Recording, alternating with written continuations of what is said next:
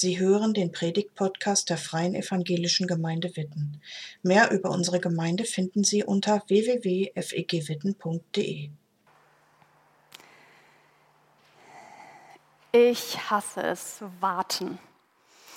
Und ich werde ziemlich schnell ungeduldig, wenn ich warten muss. Kennt ihr so Situationen, wo die Zeit einfach nicht vergehen will? Meine äh, Wartegeduldprobe wurde vor kurzem ziemlich auf die Probe gestellt. Denn ich hatte mich zusammen mit meinem Mann entschieden, dass wir meine Schwiegereltern mal nicht mit dem Auto, sondern mit der Bahn besuchen gehen.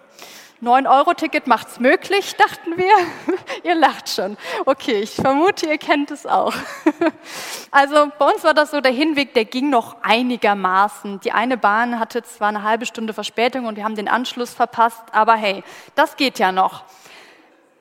Der Rückweg allerdings hat mich, also da war es dann vorbei, denn es ging erstmal los. Die erste Bahn, also wir mussten drei Bahnen nehmen, also zweimal umsteigen, gefährlich erste Bahn hatte so viel Verspätung, dass wir die zweite Bahn nicht mehr bekamen. Als wir dann die Anschlussbahn ein, irgendwie eine halbe Stunde später nahmen, fuhr die erstmal los und plötzlich in irgendeinem Kaff, ich weiß den Namen nicht mehr, es war nichts Bekanntes, blieb diese Bahn stehen. Wir warteten fünf Minuten, zehn Minuten, 15 und auf einmal fiel das Licht aus. Und ich dachte, was ist denn jetzt los? Dann kam eine Durchsage, bitte gedulden Sie sich. Wir haben technische Probleme. Na super. Irgendwann kam dann die Durchsage, bitte steigen Sie aus und nehmen Sie die nächste Bahn. Gut, schon wieder warten. Als die nächste Bahn dann kam, um den letzten Anschluss dann hoffentlich zu kriegen, hatten wir Glück, die fuhr nämlich dann tatsächlich auch. Aber als wir am letzten Bahnsteig ankamen, um dann die letzte Bahn zu nehmen, leuchtete uns schon eine Anzeige entgegen, diese Bahn entfällt. Na super. Also irgendwann waren wir, konnten wir nur noch lachen, aber zwischendurch habe ich echt gedacht, meine Geduld ist am Ende. Ich habe keine Lust mehr zu warten. Warten, das machen wir alle in unserem Leben, immer wieder. Ich habe gelesen, im Durchschnitt warten Menschen ein bis zwei Jahre aktiv auf irgendetwas. Ganz schön viel. Und dann habe ich so überlegt, naja, worauf warten wir denn? Also es gibt ja im Alltag so Sachen, die eigentlich erfreulich sind. Also vielleicht warten wir manchmal auf ein Päckchen, das wir bestellt haben. Oder wir warten auf Weihnachten, auf unseren Geburtstag. Manchmal gibt es aber auch eher so nervige oder so ungewisse Wartethemen. Vielleicht, wenn man auf das Ergebnis einer Prüfung wartet, für alle Studierenden ist das vielleicht eher so ein Thema. Oder man wartet auf einen Arzttermin. Das kann manchmal auch ganz schön lange dauern. Wir warten oft in Staus, dass es endlich weitergeht und wir weiterfahren können. Naja, und dann gibt es noch Lebensthemen, die auch mit Warten verbunden sind und die tiefer greifen als nur, ich ärgere mich mal über eine Bahn. Vielleicht wartest du darauf, dass du endlich gesehen wirst in deinem Job, dass endlich deine Chefin dir die Beförderung gibt, die du verdient hättest. Oder du wartest darauf, endlich deinen Partner oder deine Partnerin zu finden, den du dir so sehr wünschst für dein Leben. Vielleicht wartest du darauf, schwanger zu werden oder Vater zu werden, ein Kind zu kriegen. Vielleicht wartest du darauf, Gott zu spüren, Gott endlich zu erleben in deinem Leben. Das zu erleben, was die anderen dir erzählen, aber was in deinem Leben irgendwie keine Realität ist. Oder du wartest darauf, gesund zu werden, endlich die lang ersehnte und erbetene Heilung zu erleben. Da merkt ihr schon, das sind Wartethemen, die nicht ganz so einfach sind und mit denen wir alle mit dem einen oder anderen in unserem Leben auch konfrontiert werden. Warum rede ich hier vom Warten? Weil Paulus davon redet. Weil Paulus in Römer 8 vom Warten spricht. Und ich habe euch einen Bibeltext mitgebracht, eben schon angedeutet, Römer 8, die Verse 18 bis 25, die lesen wir jetzt gemeinsam. hier mitzulesen äh, aus der Basisbibel. Ich bin überzeugt, das Leid, das wir gegenwärtig erleben, steht in keinem Verhältnis zu der Herrlichkeit, die uns erwartet. Gott wird sie an uns offenbar machen. Die ganze Schöpfung wartet doch sehnsüchtig darauf, dass Gott die Herrlichkeit seiner Kinder offenbart. Denn die Schöpfung ist der Vergänglichkeit unterworfen. Allerdings nicht durch eigene Schuld. Vielmehr hat Gott es so bestimmt. Damit ist aber eine Hoffnung verbunden. Denn auch die Schöpfung wird befreit aus der Sklaverei der Vergänglichkeit. Sie wird ebenfalls zu der Freiheit kommen, die Gottes Kinder in der Herrlichkeit erwartet. Wir wissen ja, die ganze Schöpfung seufzt und stöhnt vor Schmerz wie in Geburtswehen bis heute. Und nicht nur sie. Uns geht es genauso. Wir haben zwar schon als Vorschuss den Geist Gottes empfangen, Trotzdem seufzen und stöhnen auch wir noch in unserem Inneren. Denn wir warten ebenso darauf, dass Gott uns endgültig als seine Kinder annimmt. Dabei wird er auch unseren Leib von der Vergänglichkeit erlösen. Denn wir sind zwar gerettet, aber noch ist alles erst Hoffnung. Und eine Hoffnung, die wir schon erfüllt sehen, ist keine Hoffnung mehr. Wer hofft schließlich auf das, was er schon vor sich sieht? Wir aber hoffen auf etwas, das wir noch nicht sehen. Darum müssen wir geduldig warten. Langer Text. Und ich habe euch den nochmal in einem Überblick mitgebracht, weil mich da ein paar Begriffe so angesprungen sind. Ja, keine Sorge, eure Augen sind nicht schlecht, wenn ihr das nicht lesen könnt. Es ging mir dabei, euch mal zu zeigen, welche Begriffe da ziemlich oft vorkommen. Also Fünfmal geht es ums Warten. Das sind die blauen Begriffe. Fünfmal um Hoffnung oder Hoffen, grün. Und viermal ist von der Schöpfung die Rede, gelb. Einfach damit ihr mal auf einen Blick seht, oh, da sind, da sind so Schlagwörter, da hat der Paulus anscheinend irgendwie einen Fokus drauf. Fand ich interessant. Und ich würde sagen, die Message dieses Abschnitts, das, was Paulus hier sagt, ist, Ihr seid zwar gefangen in dieser Welt und in dieser Welt gibt es Leid und Anfeindungen und Schmerzen, aber es gibt Hoffnung auf eine endgültige Herrlichkeit, auf Gottes Befreiung. Ihr seid zwar gefangen, aber es gibt die Hoffnung auf Befreiung. Darum geht es Paulus. Und ich will jetzt mal ganz kurz zu der Schöpfung was sagen, weil ich so gemerkt habe, im umgangssprachlichen Bereich, also man sagt ja oft so, ich liebe die Schöpfung, ich bin so Naturtyp. Und ich glaube, dass hier, wenn von Schöpfung die Rede ist, noch viel mehr gemeint ist. Also dieses Wort Schöpfung, das heißt Geschaffenes. Also alles, was Gott geschaffen hat. Auch die Natur, ja. Aber dazu gehören Menschen, Tiere, Natur. All das ist ja Gottes Schöpfung. Und über die redet Paulus ganz schön viel. Also ich fand das interessant, weil Paulus schreibt in erster Linie hier an eine Gemeinde in Rom, an Christinnen und Christen. Und gleichzeitig spricht er nicht nur zu ihnen als Kinder Gottes, das war ja letzte Woche so ein Schwerpunkt, sondern er weitet ihren Blick mal dahin zu gucken auf, auf die gesamte Schöpfung. Also was ist das, was nicht nur für euch, die mit Jesus leben, gilt, sondern was für die gesamte Schöpfung wichtig ist. Und spannend, deswegen lese ich den noch einmal vor, besonders spannend fand ich den Vers 21, weil Paulus sagt, die Hoffnung auf die Herrlichkeit, die habt nicht nur ihr, die Kinder Gottes, sondern diese Hoffnung gilt für die ganze Schöpfung. Also Vers 21. Ah, danke, nochmal ein Groß, genau. Denn auch die Schöpfung wird befreit werden aus der Sklaverei der Vergänglichkeit. Sie wird ebenfalls zu der Freiheit kommen, die Gottes Kinder in der Herrlichkeit erwartet. Vorher, Vers 20 steht, folgende Hoffnung haben wir, dass die gesamte Schöpfung befreit wird. Wow, finde ich total cool. Also das ist nicht nur ein, Text, der für uns Mut macht, sondern für die gesamte Schöpfung. Vollkommene Freiheit für alle, das ist die Zusage. Und dann steht da aber, naja, darauf müssen wir noch warten. Und das hört sich vielleicht manchmal so an, als wäre das so ein geradliniger Prozess. Ich bin mal für euch kreativ geworden und habe euch eine Zeichnung mitgebracht. Also in meinem Kopf ist es manchmal so. Oder das, was Paulus hier sagt, stelle ich mir manchmal so vor. Wir sind in dieser Welt irgendwie gefangen, deswegen dieses Gefängnis, und müssen warten, Sanduhr.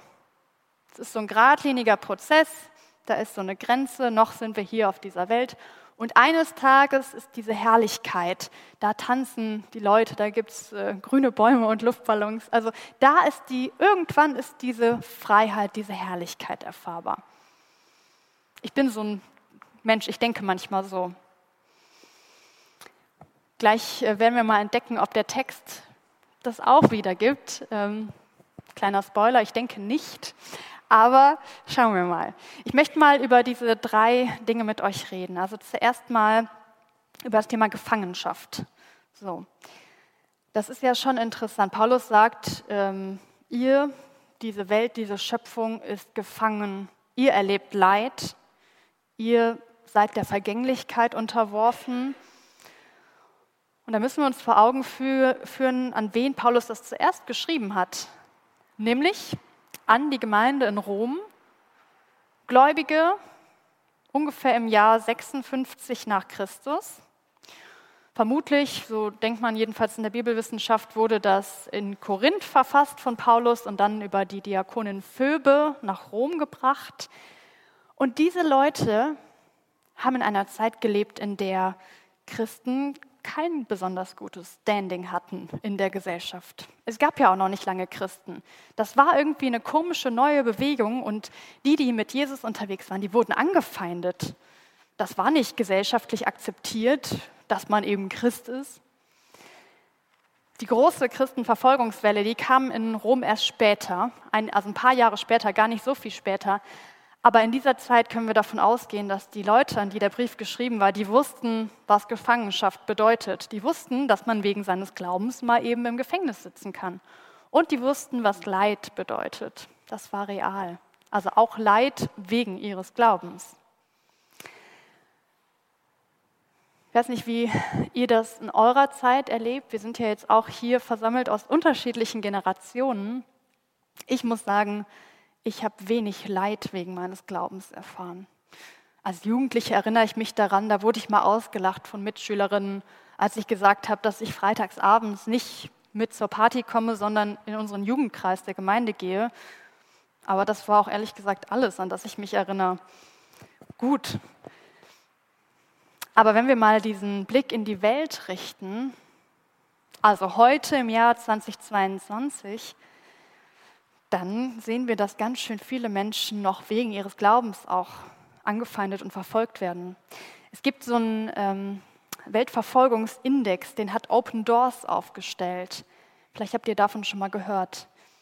Die drei Länder, in denen die extremste Verfolgung von Christen herrscht, sind Afghanistan, Nordkorea und Somalia.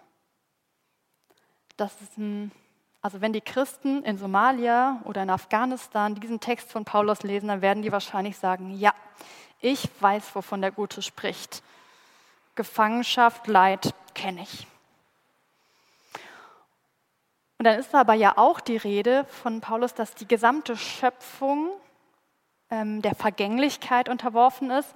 Und da muss ich sagen, bin ich schon wieder näher dran, also ich persönlich, weil ich so merke, boah, Klimawandel, Hitzewelle in Europa, Brände in allen möglichen Ländern, die nicht weit weg von uns sind. Auf einmal wird auch das nah, nah irgendwie. Leider ist es ja so, dass wir meistens erst, wenn es vor der Haustür ist, merken, dass was schräg läuft. Aber Vergänglichkeit, ja, also ich, ich kann damit was anfangen, was der Paulus hier schreibt. Wir sind gefangen auch in Vergänglichkeit und von Leid umgeben. Ist der Paulus ein Schwarzmaler? Nein, denn er schreibt hier auch von der Hoffnung. Fünfmal Hoffnung und diese Hoffnung führt in Freiheit. Das äh, können wir mal auf der nächsten Folie. Genau, die Freiheit habe ich mal so äh, gezeichnet. Kann man sich auch anders vorstellen. Aber der Paulus, der führt den Christen und Christinnen damals und uns heute vor Augen, hey, da kommt noch was. Es wird eine Herrlichkeit geben, die alles übersteigt, was ihr euch vorstellen könnt. Gott hat die ewige Gemeinschaft mit euch im Sinn. Er hat für euch eine Freiheit, die von Liebe geprägt ist, wo es keine Gewalt gibt, keinen Krieg. Da kommt noch mehr, ihr Lieben. Es ist gerade nicht alles einfach, aber es gibt diese Hoffnung, diese Verheißung auf ein Leben in ewiger Gemeinschaft mit Gott. Und die ist absolute Freiheit. Paulus schreibt da auch im zweiten Korintherbrief, ähm, Kapitel 4, Vers 17. Ich habe euch einfach mal noch zwei andere Stellen mitgebracht. Ich lese euch das mal vor. Da sagt er nämlich genau das Gleiche. Die Not, die wir gegenwärtig leiden, wiegt leicht, denn sie bringt uns eine Fülle an Herrlichkeit, die jedes Maß übersteigt und kein Ende hat. Also ein bisschen anders, aber eine Fülle von Herrlichkeit erwartet uns, die kein also die jedes Maß übersteigt. Und auch Johannes in der Offenbarung schreibt von dieser Herrlichkeit, von dieser endgültigen Freiheit. Offenbarung 21, 3 bis 4. Er, also Gott, wird bei ihnen wohnen und sie werden seine Völker sein. Gott selbst wird als ihr Gott bei ihnen sein. Er wird alle ihre Tränen abwischen. Es wird keinen Tod mehr geben und keine Traurigkeit keine Klage mehr und keine Qual. Was bisher war, ist für immer vorbei. Da wird ein Ort beschrieben, der vollkommen von Liebe durchflutet ist. Freiheit, Gerechtigkeit.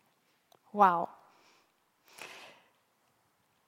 Und dann gucken wir in unsere Nachrichten, in unser Leben und sehen Krieg, Anfeindung, Tod, Hass, Gewalt, Klimakrise, Rassismus.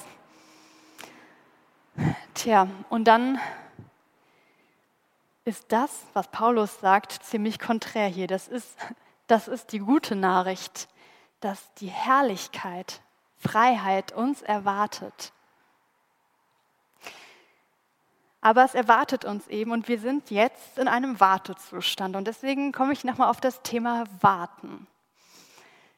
Ja, das machen wir nicht gerne. Also ich jedenfalls nicht. Sehnsuchtsvoll, sagt Paulus, sollen wir warten. Geduldig sollen wir warten. Auf die Herrlichkeit, die kommt. Puh. Ich merke, dass bei mir schnell da Fragen aufkommen, auch kritische Fragen. Naja, worauf sollen wir genau warten? Wozu sollen wir warten? Können wir das nicht ein bisschen vorziehen? Also warum können wir jetzt schon die Herrlichkeit, diese vollkommene Herrlichkeit haben?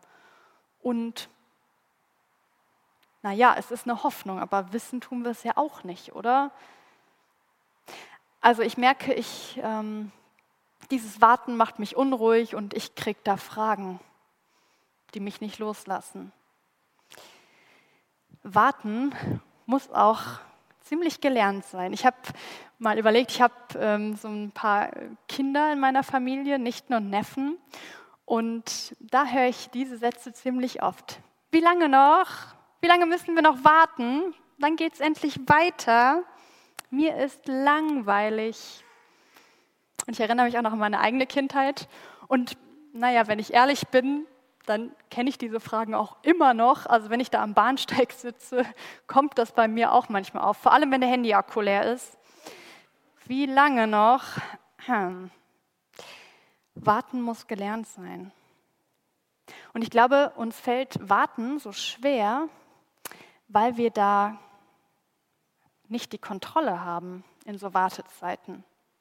Vielleicht ist es auch kulturell besonders stark, aber wenn ich auf etwas warte und ich nicht weiß, wann genau es eintrifft und wie genau es eintrifft, dann habe ich irgendwie nicht die Kontrolle darüber. Und das Thema Effizienz ist manchmal auch noch so ein Problem. Ich wäre doch gerne effizient. Und was ich in dieser Wartezeit noch alles hätte erledigen können, natürlich hätte ich komplett effizient diese Zeit verbracht. So Gedanken kommen dann schnell auf. Hätte ich wahrscheinlich nicht, aber in dem Moment denkt man es dann. Aber was ist, wenn Gottes Maßstäbe für uns gar nicht Kontrolle und Effizienz sind? Was ist, wenn Gott uns einfach sagt, hey, ihr dürft warten und mir vertrauen, dass ich es gut mache? Mir vertrauen, dass ich euch nicht hängen lasse am Ende, dass das, worauf ihr hofft, auch eintreffen wird. Bei unserem Leben ist es so, wir halten das selber nicht in der Hand. Wir bestimmen nicht, wann wir geboren werden, wir bestimmen auch nicht, wann wir sterben. Und das ist in Gottes Hand. Das sind so diese Dinge, wo, wo wir es vielleicht aushalten dürfen und gelassener werden dürfen, weil Gott uns sagt, ich bin, ich bin doch da und ich, ich halte dein Leben in deiner Hand. Ich habe die These, Warten auf die Herrlichkeit Gottes ist eine kostbare Zeit. Genau, da habe ich euch das, diesen Juwel mal noch mitgebracht. In meinem Kopf ist Warten meistens negativ, aber ich glaube, das Warten auf die Herrlichkeit ist eine kostbare Zeit. Warum? Weil ich glaube, dass Gott nicht so linear handelt und ist, wie ich mir das immer vorstelle. Ich habe euch nochmal gerade das Bild mitgebracht, was ich eben gezeichnet habe. Also genau, da ist irgendwie so eine Grenze und Linie und geradlinig. Ich glaube, dass es eher wie bei dem zweiten Bild läuft, beim Warten auf Gottes Herrlichkeit. Blendest du uns das einmal ein, Ingo? Danke. Genau. Jetzt wird es wild. Ich habe gemalt. Da ist keine Grenze, keine Linie zwischen der Wartezeit und, und der Herrlichkeit und der Freiheit. Da ist ein Herz in der Mitte, die Liebe Gottes. Und da weht ein Wind der Freiheit durch. Weil Paulus nämlich sagt in Kapitel 8, Vers 23, wir haben als Vorschuss den Geist Gottes empfangen. Also wir, die mit Gott leben, wir haben schon einen Vorschuss auf diese Herrlichkeit. Das ist nicht so, dass wir hier gefangen sind und eines Tages werden wir Freiheit und Herrlichkeit erfahren, sondern der Geist Gottes weht schon jetzt. Da ist schon was losgegangen. Und deswegen ist es vielleicht ein bisschen chaotisch und das Gefängnis ist da trotzdem und diese Sanduhr auch. Aber da ist was Cooles, was Geniales in Bewegung, weil der Geist Gottes nicht erst in Ewigkeit da sein wird, sondern schon jetzt. Wir wollen das ja immer wissen, wie alles terminiert ist und so weiter. Und ich habe ähm, mich dann an eine Stelle erinnert, wo die Pharisäer Jesus genau das fragen. Also die Pharisäer fragen Jesus, wie ist das denn mit dem Reich Gottes? Wann, wann kommt das denn genau? Und Jesus sagt dann, es gibt da keine äußeren Anzeichen.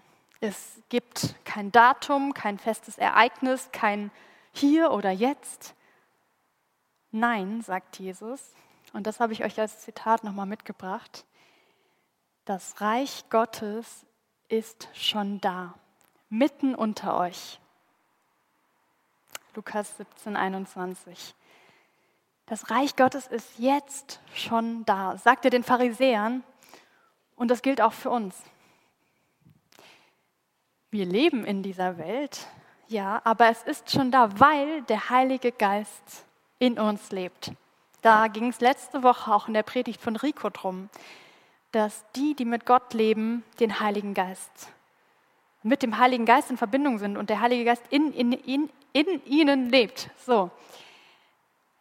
Der Heilige Geist lebt in dir und in mir. Und damit ist Gottes Reich da, wo du bist. Also diese Wartezeit auf die endgültige Freiheit, die bleibt. So. aber sie ist gefüllt mit der Nähe des Heiligen Geistes. Und sie ist damit gefüllt, dass wir Gott erleben können und dass Gott wirksam wird in dieser Welt durch uns. Und vielleicht, ich sag mal im Bild gesprochen, verändert das was. Äh, ich, ich nehme nochmal das Bild vom Anfang mit meiner Wartesituation am Bahnsteig. Wenn ich mir darüber bewusst bin, dass der Heilige Geist in mir lebt und dass der Wind seiner Freiheit schon da ist, dann muss ich trotzdem am Bahnsteig warten. Aber ich kann mich entscheiden, da nicht mit grimmiger Miene und verschlossenen Armen zu sitzen, sondern ich kann mich dazu entscheiden, mich umzuschauen nach links und nach rechts. Wer sitzt denn da eigentlich neben mir und wartet auch? Oder wer hat das gar nicht mitbekommen und hechtzt direkt irgendwie zum Taxi? Vielleicht lächle ich jemanden an. Vielleicht sehe ich jemanden, der Hilfe brauchen könnte, seine schwere Tasche zu tragen. Während ich warte. Ich könnte auch ein Gespräch beginnen mit jemandem, der da grimmig neben mir sitzt. Hey, diese Wartezeit, die muss keine blöde, keine nervige Zeit sein, in der ich mich um mich selber drehe, sondern es kann eine Zeit sein, in der was Gutes entsteht und ich selber auch beschenkt werde. Wartezeiten auf die Herrlichkeit Gottes können kostbare Zeiten werden. Und ich möchte dich jetzt fragen, weil es geht ja auch um dich und um mich. Wo möchtest du den Wind der Freiheit hinbringen? Der Wind der Freiheit, der weht in dir und durch dich. Das ist erstmal ganz schön krass, wenn man sich das vor Augen führt. Das Reich Gottes ist schon da. Und vielleicht nimmst du dir mal Zeit zu überlegen, wo du in der nächsten Woche deinen Blick hinrichten möchtest. Nicht mit grimmigen, verschlossenen Armen bei dir zu bleiben, sondern mal zu überlegen, wenn dieser Geist in mir lebt, wo kann ich Freiheit hinbringen? Vielleicht gibt es einen Menschen, den du mal anrufen kannst oder jemanden, dem du einfach zulächelst. Vielleicht fällt dir jemand ein, der Nähe braucht, der Hilfe braucht. Und du darfst mit diesem Bewusstsein in die neue Woche gehen. Wir haben die Hoffnung auf die vollkommene Herrlichkeit Gottes. Die erwartet uns. Aber wir sind eben jetzt hier, im Hier und Jetzt. Und auch da weht schon der Geist Gottes und wird durch uns diesen Wind der Freiheit in unser Leben bringen und in das Leben deines Nächsten. Amen. Ich lade euch ein, dass wir jetzt eine Zeit nehmen, wo wir uns auf Gott ausrichten, in Lobpreis und in Gebet. Und genau, die Band hat drei Lieder für uns vorbereitet. Ich weiß nicht, was du für ein Typ bist. Vielleicht tut es dir gut, aufzustehen, wenn du Gott anbetest. Vielleicht bleibst du sitzen und wirst still. Du kannst laut mitsingen. Ähm, fühl dich gerne frei, diese Zeit jetzt auch zu nutzen. Ich werde irgendwann zwischendurch euch auch einladen, mit mir zu beten, mit Worten. Aber das ist jetzt deine Zeit mit Gott, die du ganz persönlich mit ihm gestalten kannst. Genau, und ihr startet mit uns. Sie hören den Predigt-Podcast der Freien Evangelischen Gemeinde Witten. Mehr über unsere Gemeinde finden Sie unter www.fegwitten.de. Danke fürs Zuhören. Sie wünschen sich jemanden, der ein offenes Herz und Ohr für Sie hat? Wir haben ein Team von Seelsorgern, das sich freut, für Sie da zu sein und vermitteln Ihnen gerne einen Kontakt. Anruf genügt unter Witten 93726.